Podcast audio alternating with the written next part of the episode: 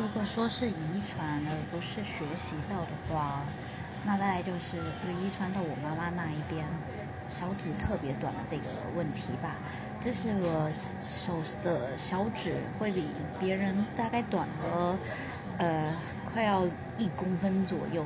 所以呢，这对我来讲其实造成了蛮大的困扰。因为在弹钢琴的时候，小时候练八度音真的是很困难。那到现在的话，像是碰到什么贝多芬要按个十度音，那根本就是不可能的事情。所以呢，这件事情让我就是只能够放弃把钢琴走下去这样。